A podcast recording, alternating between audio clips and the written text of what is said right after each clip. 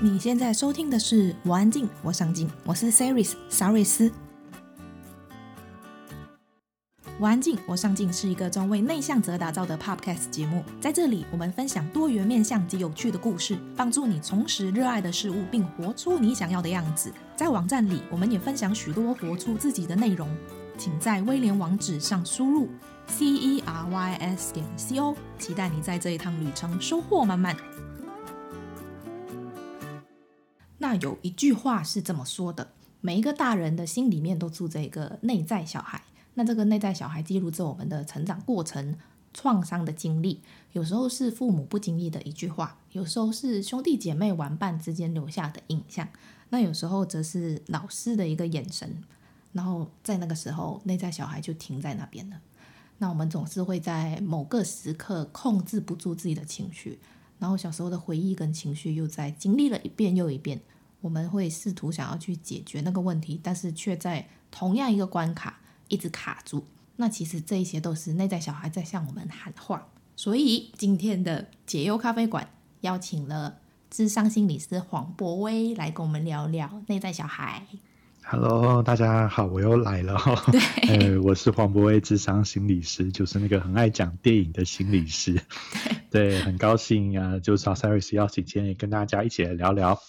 嗯，刚刚讲了很多很多次，提了很多次内在小孩这件事情。我们先来说说，到底什么是内在小孩呢？我们都已经长大了，为什么有内在小孩在我们的心里呢？OK。好，那我我不晓得内在小孩对大家来说是不是一个熟悉的名词哈？那如果你是很常在呃，就是说对这种自我成长、自我觉察、自我疗愈，就是很呃很常关注这个议题的人，大概就听过这个词叫做内在小孩。嗯，那不过这个词其实老实说，它并没有一个。说非常非常具体的一个定义，那每一个心理学家可能有他一个不同的看法。那因为基本上它也是一个很抽象、很抽象的名字，就是不是说每一个人心里面真的好像就住了一个一个小孩，这是一个很比喻式，嗯、对，被比喻的一个说法，说我们心里都住着一个小孩。但是其实也很多心理学家他们在讲内在小孩的时候，他其实也不是指一个小孩，好像我们有好几个内在的小孩，嗯、好像是。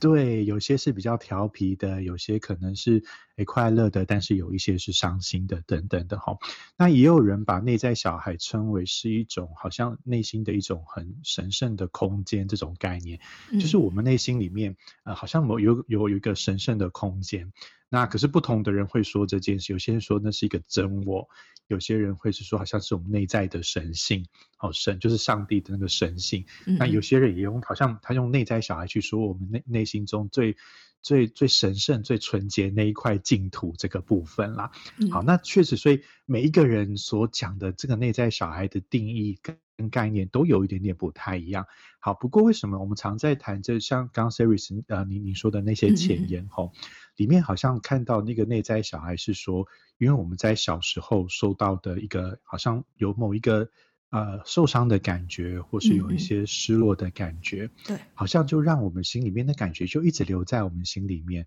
好，即便我们可能都已经长大了，可是那个感觉都。都一直停留在那边，好像就有一个受伤的内在小孩在那个地方，嗯、然后可是他好像一直还没有还没有长大，他就一直停留在在那里。嗯、好，那因为这个内在好像有个受伤，一个很失落，得不到安慰或是得不到关注的内在小孩，啊，就留在那个地方，成为我们心里面有时候好像成为了一个洞在那里啦。对，所以这个大概是我们现在在谈内在小孩，很多人会去看的是那个受伤的内在小孩的那一面，就是有一个受伤的，好像我们心里面曾经住了一个受伤的孩子。那这个这个受伤的来源，有的时候可能是来自于说，呃，父母的忽略，好，或是有某一次小时候的重大失落经验。好，但是我我想先澄清一点说，说那个父母的忽略，有的时候。呃，也会当做呃，也会是因为我们我们那时候年纪很小，所以有可能那并不是父母说，在他的角度上，他也许不觉得那是真的忽略你，嗯嗯嗯，对对，或许也有可能在别的家庭里面，别的小孩不会觉得那叫忽略，嗯，对，但是在我们自己的成长，在我们很小的时候，我们搞不清楚那什么状况的时候，我们内在就也许这样解释说，那是一个被忽略的经验，那是一个很受伤失落的经验。嗯，好，那我们从那个经验，可是小孩子也都。有一个生存的能力吼，有的时候你被忽略，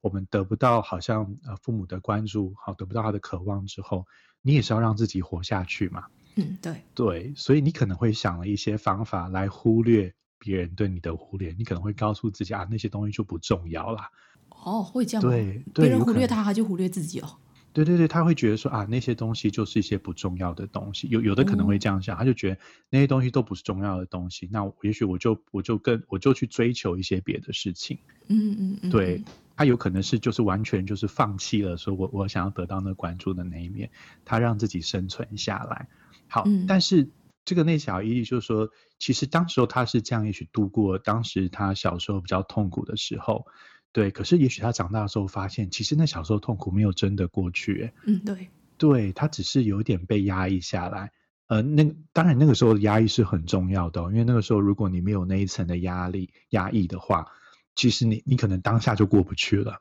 只是你长期下来，那些压力反而变成压压抑啊，对不起，嗯嗯，那些压抑反而成为成为一种内心的。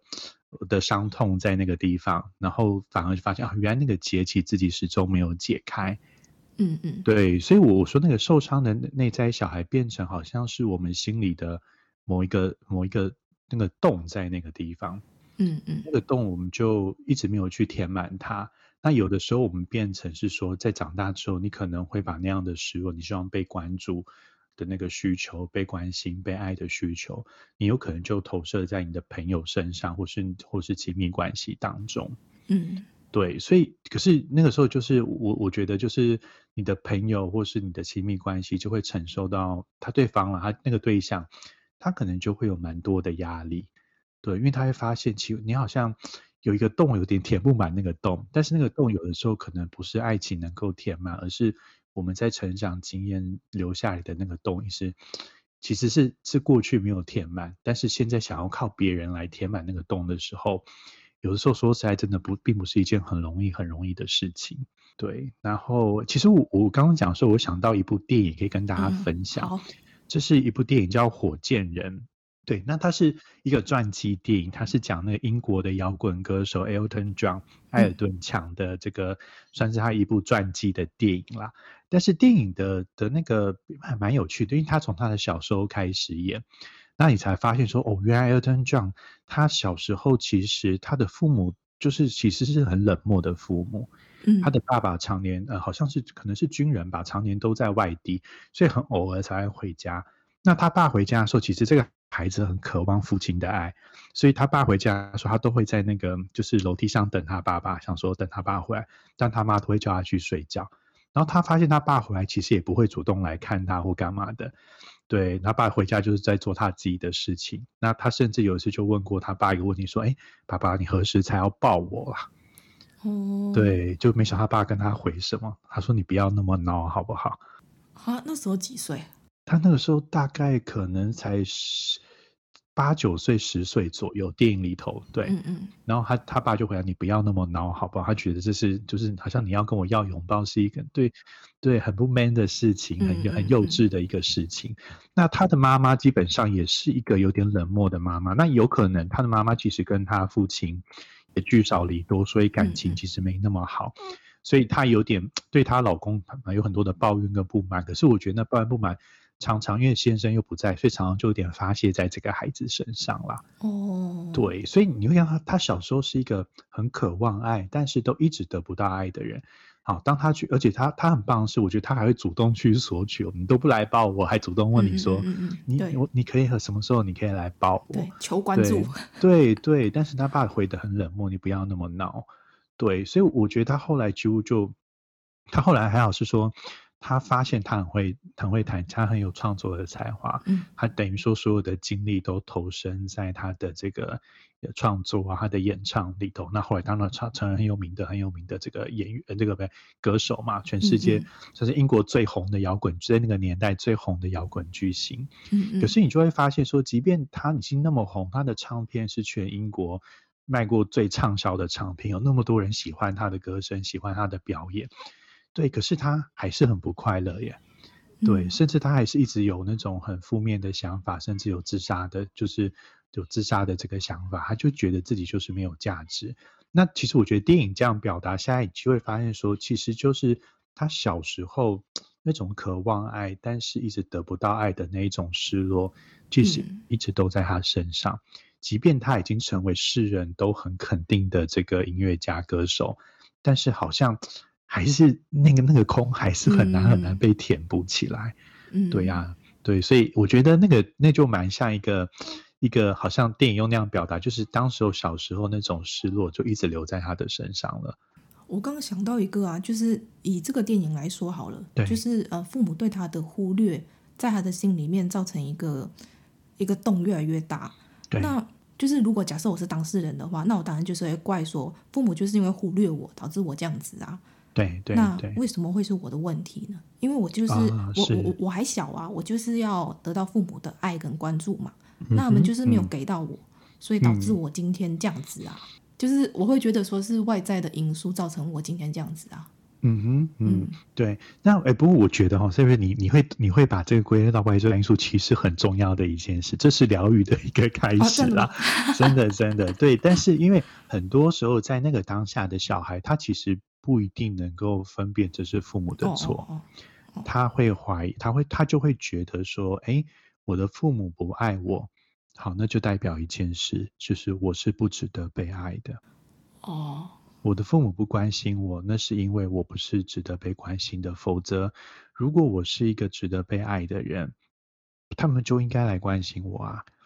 对，其实，在比较小的孩子，他还没有办法，就是理解这，他他会觉得就是。我你你你对我好，那是就是说那才能够让我觉得我有价值。你对我不好，嗯、其实在很小的阶段，他没有办法去分辨说那可能是别人的问题。他大部分会觉得，对他很容易会觉得是自己没有价值，所以那个就会成为我我专用叫做自我价值感的黑洞啦。嗯嗯嗯，他就会觉得自己真的很没有用。我我那我这种情况，就我要做更多的事情来填补这个我没有用的感觉。所以有的时候他搞不好会在某一个领域发展的很好哦，因为他想要他想要被关注嘛，他想要被肯定，对，等等，就会想要表现，对，想要去表现，然后得到关注。有的时候用这个关注来来证明自己是一个有价值的人，对，那有可能他就会非常非常，也有可能就很努力很努力。诶，这很像那个周牧之心理师的书《过度努力》嘛，哦，它它里面有一句话就说，过度努力背后其实都有个伤在那个地方啦。对，那那其实有点像这样的这个这个概念在这里。对，所以像 SeriS，你刚刚说，其实你能够分辨说那是别人的问题的时候，嗯、其实那是疗愈过程中很重要的一部分。我们会让让呃让让，比方说让让这样的有这个困扰的，不管是个案或是人的这个跟他谈的时候，其实会先让他分辨说，其实这并不不是你的问题，你并不是不值得被爱的，而是。这可能是别人他们当时候不知道怎么做，然后他们确实做了一些在在给你当时候的你有很不好的感觉，留下你心里头的伤。对，能够有这个区分，其实是一个很好的开始啦。我刚刚还以为我揭露了自己黑暗那一面，因为我都在怪别人，都是你啊，都是你没有爱我，没有关注。对，但是对他他是第他是很重要的一步，但是他不是停在这里。呃、对 对，可是这个分辨很重要，因为这个分辨你才能够区分说。你心里面才会相信哦，对，其实我是有价值的，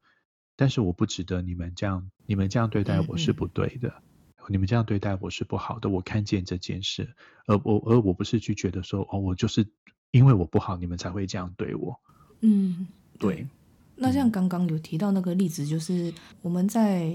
原生家庭里面受到的一些创伤经历，然后就会去反射在一些亲密关系上，就可能会是。呃，可能我们不想要去重复父母之间呃婚姻的失败，但是我们却一再的在亲密关系中重复相同的错误，或者我们会一直遇到同样性质的人，就是会一直会被他们吸引。那应该要怎么办？嗯嗯，OK，那呃，就是确实有有时候我们可能会看到父母，如果我们的父母的婚姻状况可能并不是。是自己觉得那种很理想的状况，我是我是刚才有人说的是用失败来来看这件事情哦，对，我会 先这样说，我我觉得其实任何的改变都来自很重要的因素，就叫做觉察啦。嗯，对，所以我们几乎不能够去逃避这件事情，你你一定要花力气去觉察这件事。好，先觉察什么？比方说，哎，你你看父母婚姻很失败，就对你来说可能失败的的那个原因是什么？你你看到他们失败的地方，是因为他们个性不合。呃对，可能是个性不合，或是他们缺乏一个比较好的沟通，嗯，他们缺乏沟通的技巧，好，或是或是怎么样？那很多因为个性不合，我觉得还是很笼统哦。哦，对了，对，每个人谁个性合啊？真是的，没错。其实老实说，我觉得没有一对夫妻个性是合的。对，谁个性真的是可以合成这样，都马是磨出来的。对啊，对啊，其实就是你就是也不用说，也不用说父，你就回顾自己的父母，你也我觉得你很难想到父母的个性很合，或者说兄弟姐妹有有多少兄弟姐妹成长双胞胎都不一样了。对对，所以我觉得说啊，他们就是个性不合。那对我来说，其实还可以再想得更深一点，因为。这个还不是一个很很深的觉察啦，嗯，对，那个比较是一个比较表面的理由，但是就是你你必须要去想以你的以你的观察，然后你看他们的互动，为什么他们会是这样？那因为我我觉得为什么觉得如果说个性不合，把它当做是主要原因，有点危险，是说。因为你好像预设你会找到一个个性跟你很合的人，才能走得下去，但是没有这种人。对，世界上绝对不会有这种人存在。对对，所以这个就会，即使林志玲也是这样说啦。哦，是哦，对呀对呀，所以这个会让我们去有有点你没有办法去面对真正的问题啦。对对对，因为没有人个性是合的，那大家都是个性不合的状况底下在一起。可是，也许他们有一些方法去度过这件事情，去克服这些阻碍。对，嗯、可是为什么他们没有？对，所以我觉得第一个是我们可能得很很得很诚实的、很很认真的去面对，说，诶，如果我看到我的呃我的父母的相处状况并不是很好，嗯，他婚姻并不是一个很理想的婚姻，你很害怕。跟他们走上一样的路的话，那我觉得首先你真的要蛮去面对，去去看看他们真的遇到的问题是什么。就是你你要知道原因，我觉得才比较有机会去避免这件事。否则只是说个性不合，我觉得这完全 避免不了。对，反而因为你就会想要追求你要找一个个性跟你很合的人。嗯，但是因为没有这种人啊，然后也是你有可能会假装以为有这种人，以至于到时候一点点冲突的时候，你就会觉得哇，天哪，我又找到一个不适合的人。但是其实不一定是这样，只是你们还没走过那个磨合的阶段。嗯嗯，对，所以很真实的去去了解、去觉察他们失败的原因可能是什么，那我们这样才比较有机会可以避免犯到同样的错误啦。那刚才提到说，好像有的时候我们会一直被某一种类型的人吸引。嗯嗯对，那我我觉得这也是我们在谈感情一个蛮重要的功课是，如果我们一直被某一类型的人吸引，我们也需要稍微停下来去觉察一下，哎，为什么他对我来说特别的有吸引力？这一类型的人，那他代表了什么样的意义？好，那有有的时候，我我有时候常觉得，我们对某一类型的人，可能他特别吸引我们，其实不是他哦，而是那个类型背后所代表的意义。对，那那就跟我们自己很有关系。那有可能是我们把一个，就是说我们投射了一个我们渴望的一个形象出去了。那个投射未必是对方真正的样子，只是我们投射。好，比方说有有呃，哎，我就就举例说，像我小时候好像很喜欢会弹钢琴的女生。哦，对。就觉得好像很有气质，哦、为什么？我就要问你为什么？气质，对对对，好像说 哎很有气质或什么，然后我就觉得哇，弹钢琴莫名的就对你好像可能有一一种吸引力，对。可是我觉得长大之后就慢慢就还好了啦，就好像比如说的、哦、是幻想着，对，就反正觉得哦，原来其实就就算是弹钢琴女生也有千百种嘛，对不对？哦，对，弹得很狂野的，对，或是说那那其实就是他会那个乐器而已啊。那跟他是什么样的人也没什么关联呐、啊。对啊，对，其实我就说会有这个历程，就是说我这个只是一个举例。可是有时候我们可能喜欢某一类型的人，但是你会发现，其实那就只是他会做那件事情，就他学过那个东西，或是他就是那个职业，可是不一定代表他就是一个什么样的人，他就是适合你的人。可是就是对啊，我们有感觉啊，怎么办？对对对，可是就是我就分辨，就是你有感觉的人，我我常觉得你有感觉的未必一定是适合你的人诶。那个感觉比较多来自于是，如果你知道你为什么对他有感觉，呃，你跟你就是那个来自于你，也许你过去的生命经验，你对某一些人有一些的想象，或是你你呃你有一些生命当中的历练经验，让你投射出这样的好感出来。可是那个好并不是对方真正的好，那个好是是你自己生命经验所带来的。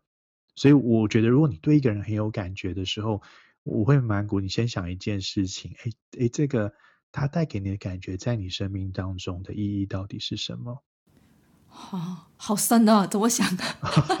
呃，也也许今天有有一些人，他也许说他就是想，他对医生很有感觉。有些人对职业，对对，有时候就是他想要嫁给医生，或对什么样的人？我觉得那背后有一个医生对你的意义，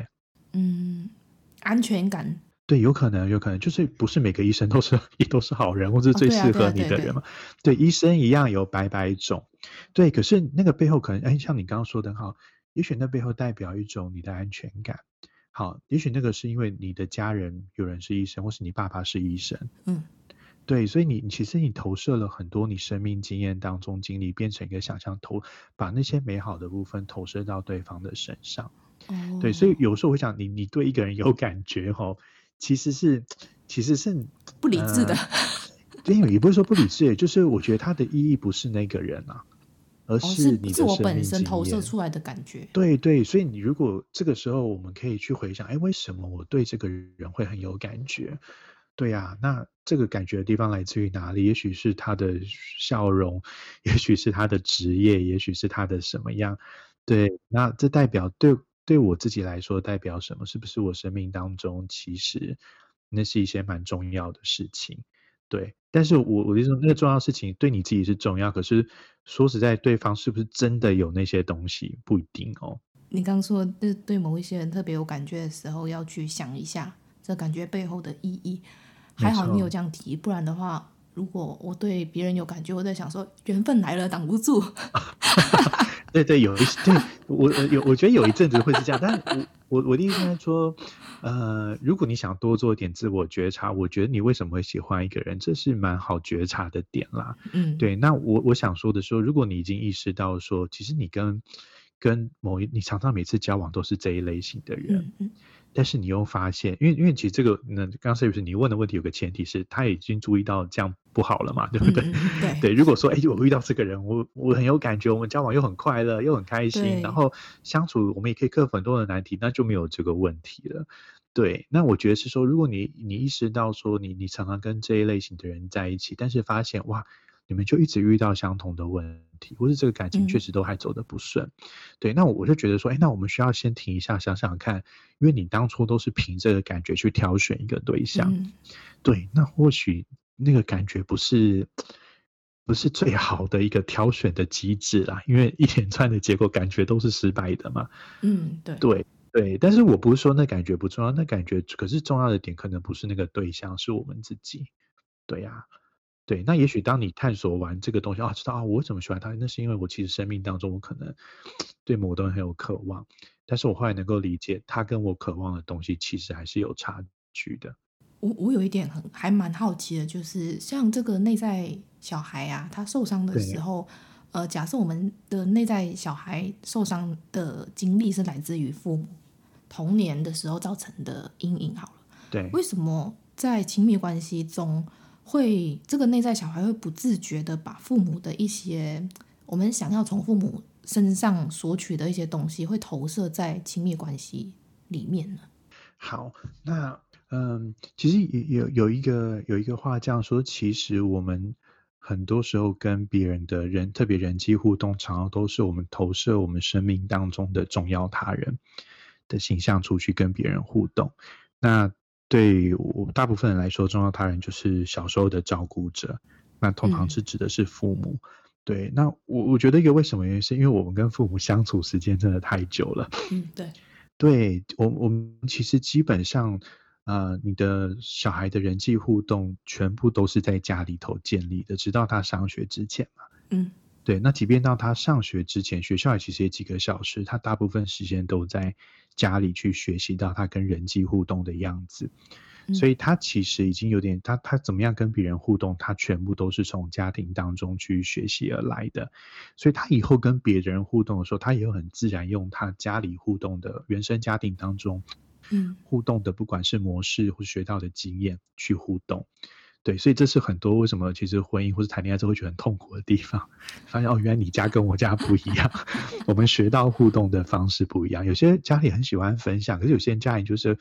独立很，大家都喜欢做自己的事情，嗯嗯嗯，对，所以也许是大家也，你如果成长经验是那种，大家在家里就会聚在一起，一起做很多事情，对。可他今天遇到另外一个对象，那个对象就是从小在家里，他们大家就很独立，就大家都自己自己做自己的事，你完全说中我的经历，他们也没什么不好，可是聚在一起的就很多大的冲突，因为另外一个人觉得你都不理我。对，对你可能不爱我，你是我们关系怎么了？可是另外说没有啊，这样很好啊，因为那是对他来说很有安全感的事情嘛。对，所以所以有一个部分是说，我们会把我们在家里原生家庭学习到的这种互动模式带进我们的关系里头。那冲突就来自于说，因为每个家庭都不一样，对，所以就势必如果要走下去，看来得做一些调整。大家好像都得要离开一下自己的舒适圈，这样子。看这样看起来感觉。刚刚又说到个性没有什么，没有哪一个是完全可以合的。然后现在又讲到原生家庭长大的成长背景，也是没有人是一样的。对对对，所以所以就是说，我觉得谈恋爱有时候蛮不容易，是其实它真的建立在蛮多的互相了解跟分享上面。所以如果哎去了解到说哦，原来你是在那样。的成长环境长大，所以形塑了你现在的个性，你期待的人际互动，你对爱的想象。嗯，那原来我我的家庭是这样，所以那个去谈，互相去理解，比较有机会说找到一个那呃比较好的相处模式啦。嗯，对，所以比方说，我可能本来是很独立的人，我那个独立，我本来就很习惯做自己的事情，我觉得全家聚在一起，哎，你做你的事，我做你的事，我还是很开心嘛。嗯嗯嗯，对。可是我我知道说哇，如果这样会让你有那种被冷落的感觉。对，那我就知道说啊，那有的时候我就我也得要去创造更多的连接跟互动出来。对，那如果对方觉得说，其实你是很看重，就是说你要有自己的空间时间，那也许我的我就可以练习说啊，我也可以让我自己稍微有安全感一点，或放心一点。我知道你今天做你的事，你并不是不理我，嗯，对，并不是不爱我，是你觉得这就是爱的一个方式，这样子。对，在一个空间里头就很舒服啦，等等的。所以，所以他需要去等于说。呃，也能够你你能够比较了解对方的真实状态到底是怎么样啦，对，嗯、所以我觉得这是一个，就是说我我们我们会受到原生家庭当中的影响。那另外刚刚提到比较多是受伤内在受伤内在小孩，是说，呃，如果也许现在的另外你跟另外一半互动中遇到冲突的时候，也许另外一半他今天呃。呃，某一句话，或是某一个眼神，或是某一个举动，嗯、对，然后某一个忽略的行为，对，你的反应可能很激烈，嗯，对，但对方可能觉得，哎，我我刚那句话好像没有这个意思，对，或是说我那个话好像没有到这么强烈，我确实没有注意，也许我没注意到，但是好像你不用这么情绪这么激动，嗯，对，可是那个情绪激动，其实就有有时候有可能是因为它唤起。我们过去内在小孩的某种失落，嗯，对，然后就是那个情绪就突然间就好像你整个人掉到过去那个情绪底下，其实你不是不只是为了当下，就是现在这个事件所发生的那个那个事情的反应而已，其实你是好像是把过去，你会觉得你怎么怎么好像整个人是掉进某一个漩涡里头，嗯，或是好像就出不来了。对对，就你就是好像那个反应不太是当下的，是你过去累积了很多东西，就是可能是对方的一一一句话，不经意的一句话，就很容易去勾起过去小时候的一个经历，然后就想到当时候的那个情绪。对对对，有点像某种好像就当时走不过去某种那种伤痛、创创伤、失落的那个经验在里面。对，所以这个。确实会也会造成后来亲密关系的一个冲突，因为如果说你呃他的另外一半不了解这个情绪的运作是这样，他不了解说他可能退到了他一个受伤小孩的状态的时候，嗯，你可能反而会觉得你不谅解我，我只是讲这样，你干嘛要这么难过？对，你干嘛要你干嘛要这么这么不舒服？这你干嘛为什么要这样哭？这有什么好哭的？对，可是因为 那真的。对对，你可是那他其实并不只是因为你刚刚说的那句话，你说的那句话只是一个我们真正诱发的因子啦，它只是一个爆发点。可是因为你只是刚好点中了它后面的那个东西，这样讲起来会不会其实内在呃内在小孩算是很容易被触发嘛？对方讲一句话，你可能就会不见得会。马上想起小时候的那件事情，但是那个情绪就很容易被勾起来。对对，其实你你最先想起的不是小时候发生的事件哦，而是那个情绪先被勾出来。嗯、那个事件搞不好还要经过一些些的引导，你才会想到是那个事件。所以很多在那个情绪当下，其实自己也都说不清楚怎么回事，所以你也很难跟对方解释到底怎么了。对对，所以反而就那个冲突很难解，很难很难解决啦。对，所以呃。刚刚说那个被诱发起来吼，呃，如果是一些伤痛的情绪留着，唤起相同感觉，那容易被诱发。那呃，像你你刚前面那个前言说眼神说的太好了，其实有有研究说眼神是很容易 眼神会杀死人的。对对，然后也有一些是说，因为因为我们比较多的重要小时候重要他人都是父母嘛，就是对我们来说是很有权威的人士，嗯，所以在面对到比较权威人士的时候，容易。被诱发起来，权威人士像是说，你以后遇到老师、遇到你的老板、遇到那些比较地位比较高、有权力的人的时候，我们那种内在就是神经受伤的内在感觉比较容易被诱发起来。在他们面前的时候，也许他们讲的一句话，他们的眼神，我们就会掉进啊，我小时候某一个也许被骂的时刻里头，嗯嗯，嗯，或是就是小时候某一个我我希望被关注，但是我他们的反应是很冷淡的，甚至是。很很负面的回应的那个情况底下，所以情绪就有点掉到那个当下。只是大部分当事人可能没有意识到说那跟他小时候情境有关系啦，他只就觉得我心情变得很不好，嗯、对我很难过。这样讲一讲，好像感觉好像我们生活的很多经历都很容易去触发这个内在小孩子。不断的影响着我们。嗯。对啊，对啊，其实应该说，我我们的呃呃人生，它其实就是累积下来的嘛。一件一个事情，每一天每一天这样累积下来，嗯，曾经发生过的事情，其实可能也都是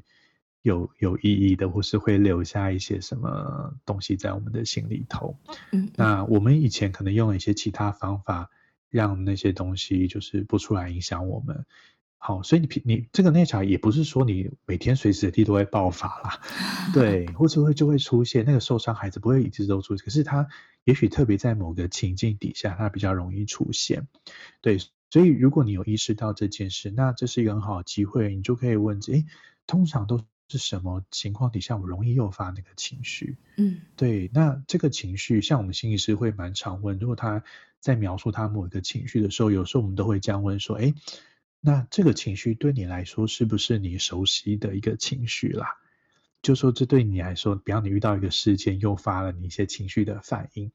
那这个反应对你来说是很很少见，就是你人生可能第一次你有这种、oh. 这种感觉，还是其实没有？其实你一直以来常常都有这种感觉，对，甚至你记得，那你最早什么时候开始有这个感觉？那通常他如果有时候很认真回想，他会想到是他小孩的时候。哎，那这个其实就像我们跟他的内在小孩尝试做一个连接，嗯，把他的内在小孩当时有那个情境有机会给给唤出来。那我们知道是因为我们需要处理那个情绪，所以我们可能会这样做一些的处理啦。对，那万一想不起来怎么办？哦，想不起来，对，其实想不起来也是蛮常 很很常见，啊，因为就是忘记嘛。但是那个情绪就是很常出来。对，那我们有一些方，就是就是说，那他知道说他大概。很久很久以前就有这个这样的感觉，我们可能会问他说多久以前，他可能说他小学的时候，那我们就等于有点是慢慢引导的方式，说那呃，你记得小学大概是什么时候或是什么经验开始让你有这个感觉？其实你问比较多次，慢慢引导，慢慢会有一些些模糊的记忆出来啦。对，他可能有时候只记得说啊，他也许讲过跟某一个家人互动的经验，对，他想到了这件事情。嗯对，那有的时候你其实自由联想也都很好，你有时候不用想的，就是我好像一定要去想具体的那个，嗯嗯，那个细节到底是什么？对，而是你你当下最瞬间有的一个感觉。比方说，有的时候我们可能会这样会说，那啊、呃，你你呃，如果要你去形容小时候的自己，你会怎么形容他？你有给他三个形容词，你会你会说的是什么？那他可能会说，我小时候看起来很阴沉，或者说小时候很不快乐，对，我小时候很爱哭，爱什么？那那其实这背后可能都有一些，慢慢我们可以挖一些的故事下去嘛。嗯，对，那就会听到他他有一些故事在那里头。那透过那些故事，你可以可以去看见他小时候的环境大概怎么样，他可能承受了哪一些的压力，然后他是怎么样去回应那个环境的。所以，如果嗯，我们想要去连接这个内在小孩的话，呃，会推荐的一个方式是去回推小时候经历的事情吗？对，就是特别，你可以从那个情绪下去啦。就说你小，你你记不记得你最早最早有类似这样的感觉是什么时候的事情？好，嗯、那那个时候发生了什么事情，你会有这个感觉？对，因为因为呃，我们不可能莫名就是。是突然间什么事都没发生，我们就突然有这个感觉出来，它一定也伴随着某一些的事件。嗯，好，对，所以你你可以这样去去看。那另外是说，我觉得有一些更具体的方法是说，呃，如果你有小时候的照片，照片，对，小时候的照片，小时候的一些你的物件，嗯、如果还留着的话。对，你可以透过呃去回顾这些事情，去这样说，然后去去看看，去想象看自己小时候的样子到底是什么。对，那这个有机会可以跟个就是我们过去的自己有一些的连接。我就看我小时候照片，觉得很开心、很可爱，就不知道为什么长大走中哎。哎，不是这样就是说，这个也是又是另外一种，我觉得说你你你可以去想说那。哎，小时候那个可爱的部分，哎，那我那个时候我的环境是什么？那我那些很开心的感觉，就是看起来很很开朗的自己，是不是现在还是这个样子？对，那如果哎觉得好像有点变化，中间是发生了什么是有这样的变化？那那个很开心的自己，那个很喜悦的自己，好像很乐观、很有自信的自己，现在去哪里了？对。这也是一个可以探索，就是有时候我们在谈这个内在小孩的时候，其实我我不觉得他完全都是一个受伤孩子的形象哦，嗯，因为因为孩子有的时候他有他天真的一面，他有他很很自然就会呃很天真、很享受、很投入当下的那一面，对，对，就像我我我小孩现在还小，所以他们真的会比较看到一个。卡通他就会笑得很开心，看到里面有个人物出现穿得很奇怪，他就觉得哇，这好特别，那个穿得那么好笑？他是真的觉得那很好笑，对某一个动作就让他大笑。可是我们刚刚都没什么感觉嘛，对。可是就是小孩有很纯真的那一面，对有时候也会好，就是说，那你就会发现说，也许我当我我现在也许呃，或者说你长大之后发现你现在跟你小时候差很多，你小时候是一个很容易快乐的人，嗯，好像你可以去享受生活，可是为什么现在好像？觉得就是跟跟事物很感觉换了一个人格，对，很疏离。对，我也会蛮鼓励说，你也可以看看，多看看小时候的的你，你甚至可以尝试说，我觉得有个连连接是，你也可以跟那个小孩对话看看。你要不要回来问他？呃，对，就是哎，你可以对他说，哎，你可以问他，就是说，你现在可以告诉他，你你可以跟小孩讲，你现在过你现在过得怎么样？你可以跟他分，试着跟他分享你现在的生活，然后你可以想想看，说，哎、嗯，那个小时候你会想问现在的你什么问题，或是你可以，你也可以想你想问小时候的你什么问题，然后，然后当然都是这都是自问自答啦，其实就是跟自我对话。但是你透过这样子一想，哎，那当时候他可能会怎么回答？我现在会怎么回答？对啊，那其实我觉得也是一个蛮好自我觉察或者自我疗愈的一个过程呢。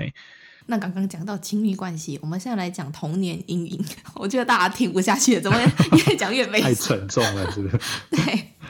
那我们刚刚一直提到父母这件事情，对我们的影响非常大。那父母的角色的缺失，往往会让小孩产生有一种被抛弃的感觉。嗯、那像刚刚心理师有提到说，有时候父母并不是就故意忽略，但是可能当下能够做最好的。行为就是这样子，但是在小孩看来，也许是忽略。那有可能是因为父母忙于工作啊，把小孩给亲戚照顾，然后因为小孩没有办法看到父母得到父母的关注跟爱的时候，他们就会开始对环境跟人际关系有一种不安全感，不容易去信任别人，然后想要得到关注，但是又害怕被抛弃。那这个内在小孩应该要怎么办呢？嗯，对，其实我觉得那个担心被被抛弃，它是每一个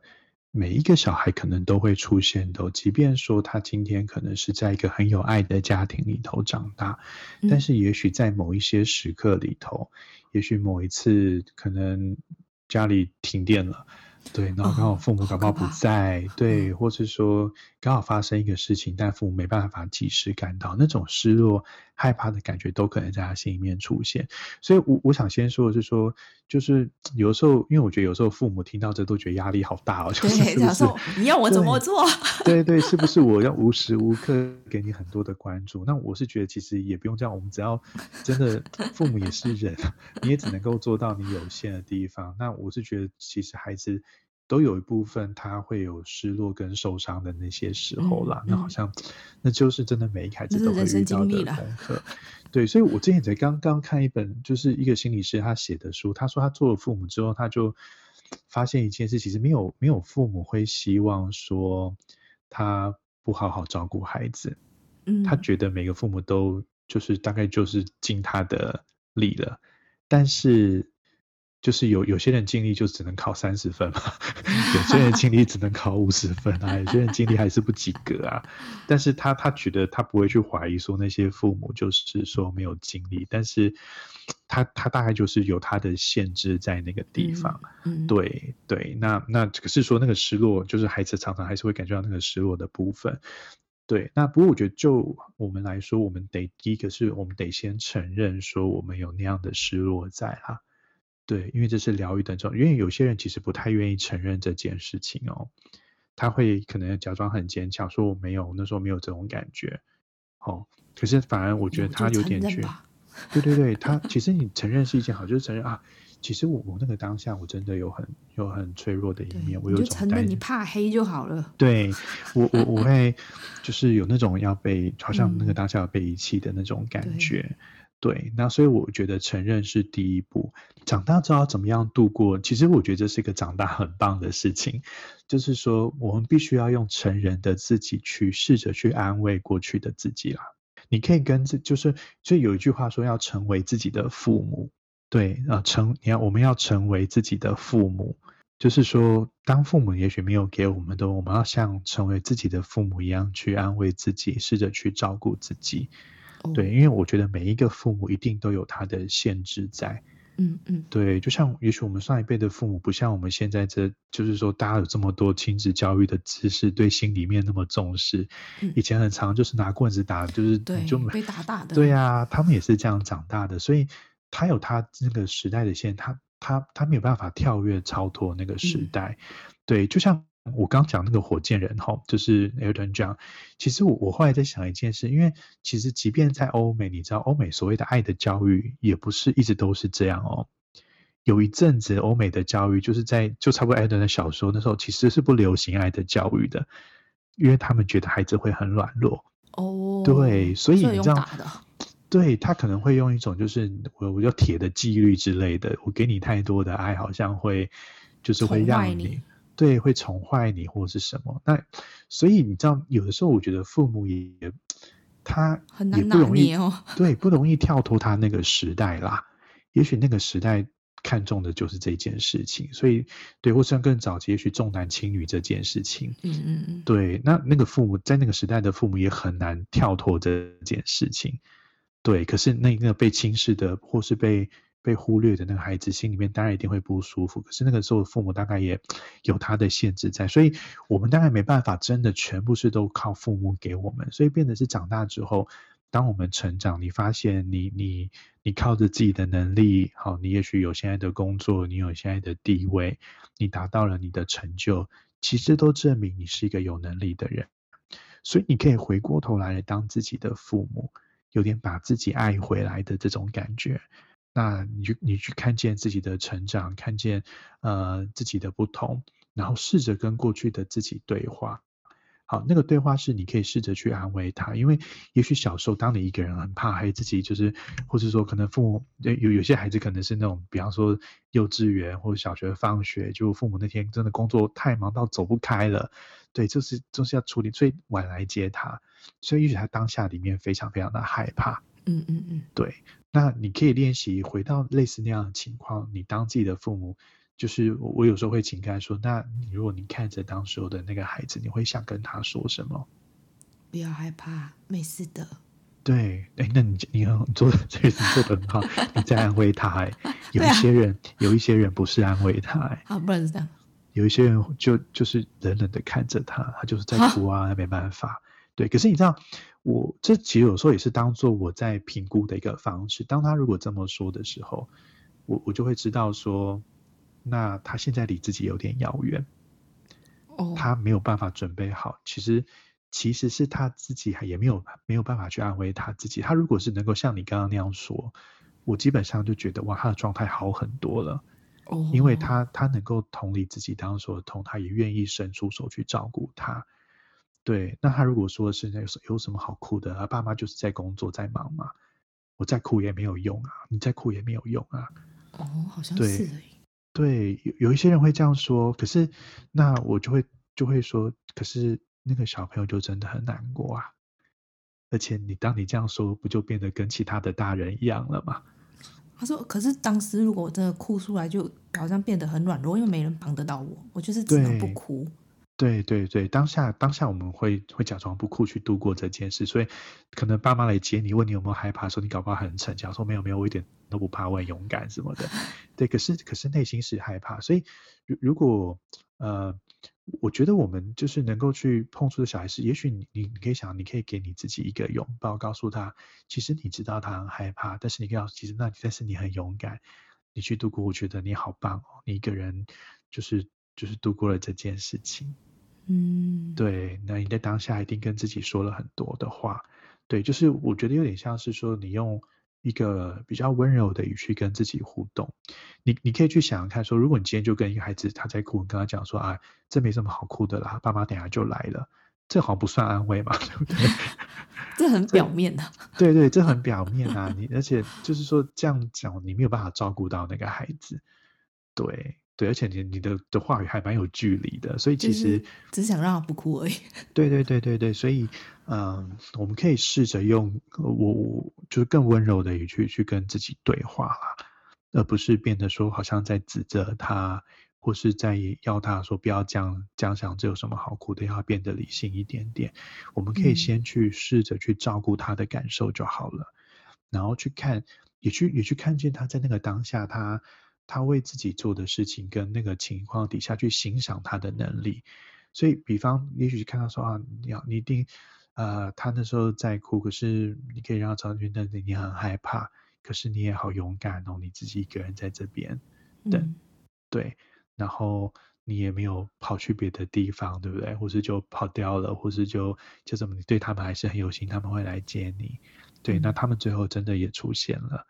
对，就是用用一个温柔的语气跟自己对话，来安抚自己那个曾经有那个受伤的感觉。所以我，我觉得自我的安抚其实对情绪的管控非常非常的重要啦。其实我们，我我常觉得那个。我不可能，我们是一个没有情绪的人。我们情绪当然就是会随着我们遇到的事情有高低起伏的时候，嗯，我们也会有忧郁的时候，我们有伤心难过的时候。但我觉得重点其实是我们自我安慰的能力，耶，就是我们当我们难过的时候，如果我们能够跟自己对话，用温柔语气来安抚自己，我们这个情绪比较快，我们就可以接纳下来。我知道我的我在难过，那。我也在经历这个情绪，可是如果我们不能够安慰自己，反而跟自己说“我这样好软弱，我这样就很不应该”，其实对情绪没有办法处理，他反而就会跟自己更自责，他会衍生出更多负面的情绪出来，所以所以那个情绪就会变得很难受，很难掌控。回到小时候自己去安慰他的话，就有办法可以去疗愈这个受伤的内在小孩了吗？哎，我我觉得这对这对我来说是一个呃疗愈的很很重要的地方，确实是这样，没有错。嗯、对，所以但但这边要几个是说，我们需要练习跟自己，就是用正向去接，去温柔去跟自己说话，尽量用正向的语言。这很像那种，就是很多的那个 现在的教养都在心理学家会建议说，如果你跟孩子对话，你今天骂他一句，然后。你要讲五句五倍以上的好话，称赞他的话，你 才能够对你才能够抵消那一句话带给他的那种自我怀疑。所以有的时候你你用一比一的比例都还不够，是要到一比五的比例。对，所以就是说，所以你知道，其实我们是真的很需要那些正向的语言去去接纳自己。所以你比方说像刚刚说你很勇敢，我看到你那个时候已经很努力了，我很欣赏那时候的努力。好，这都很重要，因为因为这个才能够去啊、呃、去试着去安抚自己啦。好，这是。其中的一个，那另外有一个，我觉得去就是那个设定界限也很重要。就是就像前面你说，你你你发现说那其实不是你的错。好，那我觉得那不是我们的错的。其实重点不在于说我们就说要去攻击别人或是揍别人的，而是说我们要把那个责任从我们身上那个重担稍微卸掉一下，把那个自责给移开。嗯，因为都是我们的错的时候，那个哇，那个太难处理了。而是把那个重担给移开看见，其实我们当下也没有做错什么事情。嗯，对，有可能是父母的过度的反应，或是别人的过度的反应，我们只刚好承担了这件事情。对，所以也也会有一些呃，就是在谈这个时间，我会说。我们需要有一个类似那种，你知道，有一个宣言啊，或者叫像人权宣言哈，每一个天生就是平等的，对，就是会你要你要心里面建立一个宣言，其实我是值得一个更好的对待，我不值得你这样跟我说话，你这样跟我说话是不对的，对，所以回到那些小孩是说，你可以让那些小孩知道说，父母不应该那样子跟你说话，那如果特别是父母讲一些很攻击的话。好，父母不应该那样跟你说话，就是有这个界限，让他知道说，哎，对，其实，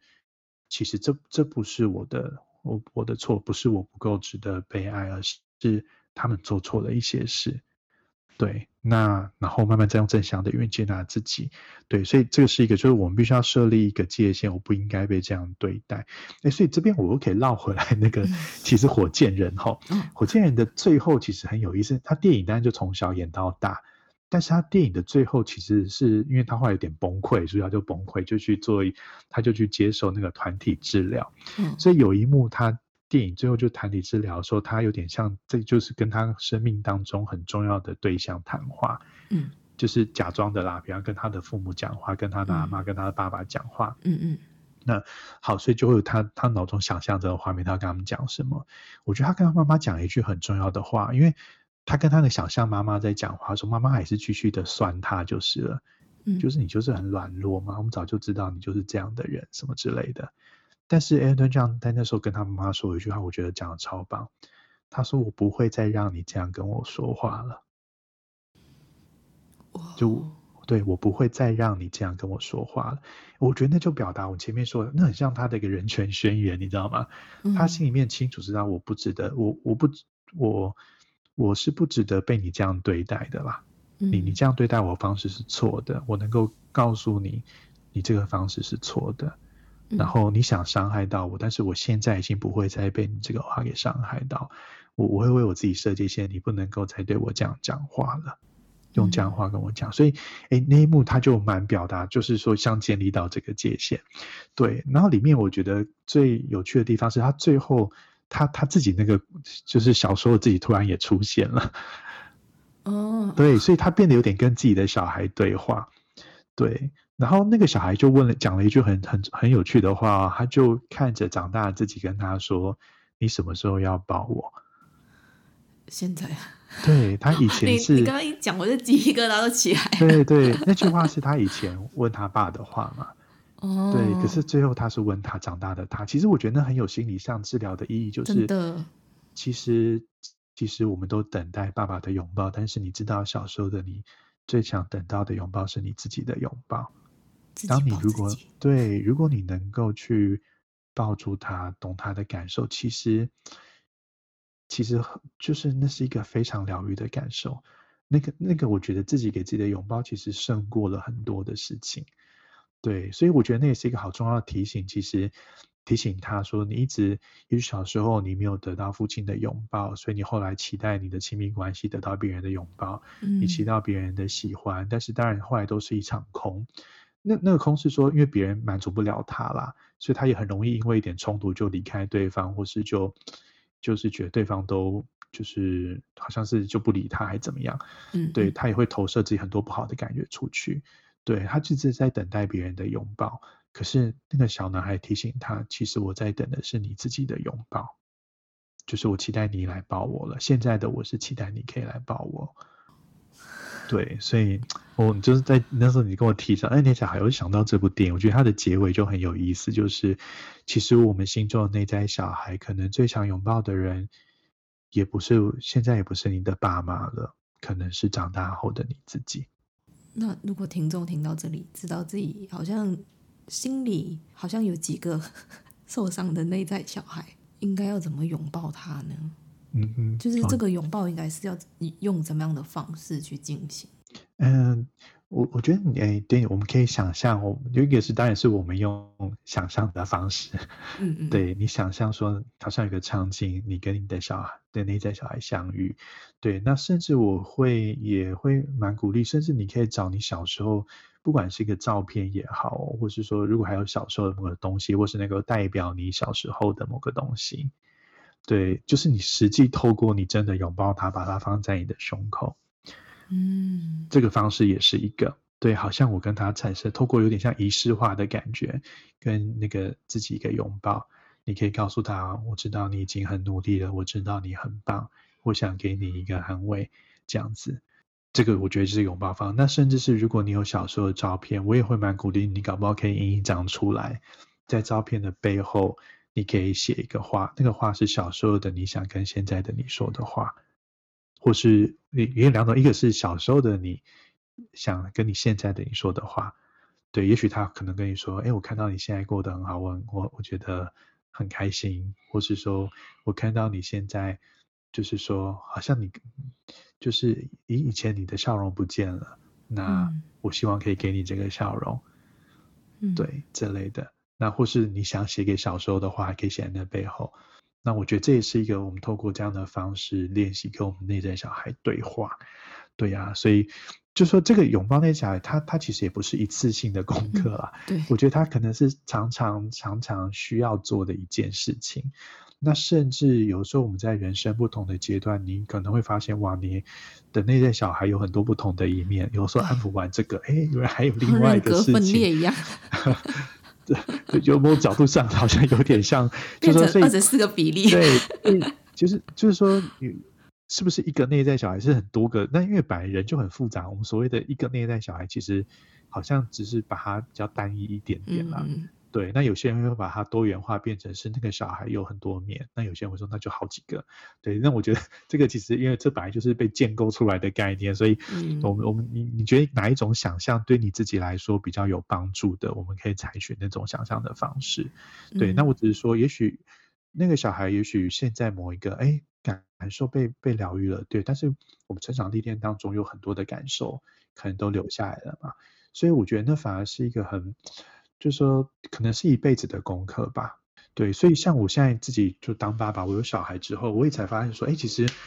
我现在就反而，我以前可能有一阵子我不太不太去在意我小时候怎么样，或是很少去回想这件事情，因为你都在忙现在当下你在做的事嘛。对。对。可是反而是看到我现在自己的小孩的时候，我有时候就会很好奇说，哎，那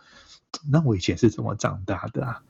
对，我以前是怎么反应某一些事情的？我以前是跟他很像吗？还是说，就是我觉得有时候可能人生不同生命阶段，对，所以像我现在就觉得，哎，我比较有时候会去常想到我小时候的事情，对，那可能也是刚好也就有一个比较，就是生活里的一个机会，比较有机会可以跟自己的过去做一些连接。那我觉得有时候也蛮好玩的，就会多一些的觉察出来。那我想要跳题问一下，好啊，那。因为你你是爸爸嘛，对，那你又是智商心理师，是，你有没有很大压力啊？很大的压力哦，哎，你，你说什么样的压力？就是呃，因为刚刚我们提到说父母的呃责任嘛，那我们有时候你会不经意做一些事情，啊、你会不会就是很谨慎，想说不要给小孩造成任何的阴影？哎，我其实说实在我，我我还好。对，但是当然我我就说我还好，并不是说，嗯，我想没有人是完美的父亲啊。包括那我觉得我应该我很清楚知道，就算心理师也不会是一个完美的父亲。很多而且很多心理学家小孩都过得不太快乐。哎呦，对啊，对啊，所以我我不会觉得说我的小孩就我比较试着放平常心一点，就是我就是一个一般的父母，他就是一个一般的小孩。那我会犯很多父母犯的错误，对，所以我不用那么的自责。但是当然我会。我可能会稍微敏锐一点、敏感一点点。那我给我的提醒都是这样说。那我我不可能说我不可能毫无错误，或是我没有情绪啊。有的时候你你真的还是会对小孩发脾气啊。有的时候我急起来的时候，那看小孩动作很慢或什么，我觉得我也不可能一直都有那么有耐心。对，是这是真的啦。那所以心理学上说，你只要做个够好的父母就好了。够好的就是说你，你你让孩子知道你是爱他的。嗯，在适当的时候，你可以让他给知道说他有困难可以求助于你。对，所以我可能标准有点低，这样子，我没有觉得说，我我没有要扮演说我不会造成他什么伤害，但是我觉得，当然我努力很想给他，让他知道说我很看重他，嗯嗯，那我很想让他知道我是爱他的，对，但是我知道我也不可能避免，他也会有他自己的感受跟想法，对啊，那那点他如果。真的会觉得说这段关系会给他失落，那我也觉得我也得尊重他有他自己的感觉。他们应该现在还不到那个年龄，是说你不是心理师吗？哎、欸，对，他长大如果看我的书或干嘛，不是听 Podcast 讲说，哎、欸，你好像跟你做的不一样，你讲的跟你做的不一样。对，哪一天就回来的时候摊开那书，你看你自己自己怎么写的？对对对对对对对，很很妙。哎、欸，这样蛮好，因为我小孩小学，他们最近就是。其实，因为后来现在疫情的关系，所以都线上学习嘛，所以他们以前其实没有碰电脑，他们才三年级而已，我们也没有给他们特别碰电脑。嗯嗯嗯嗯，但现在你上课就要用电脑，所以不用也没办法，他们也就开始会用 Google 啊，干嘛？对，那 Google 你吗？对，我就发现，因为他他都是用语音搜寻，比方他他就说他喜欢的东西，比方棒球啊，棒球手套。那我有时候他在房间，我就听得到他讲什么。他有次就搜寻，我听到他一直对电脑讲黄柏威这伤心女性，就觉得很好笑。他可能想收集网友评价这样子，还是 对。但是我觉得，哎呦，这样好可怕，以后会不会上去留言说？对，就是要小心，对对，真的做什么事都会留下记录这样子。听说上镜的人都在听，我安静，我上镜。如果你喜欢今天的内容，请在 Apple Podcast 上面给我们五颗星，并留言告诉我你的想法。订阅、打星、分享的人一生平安。那我们下次见喽，拜拜。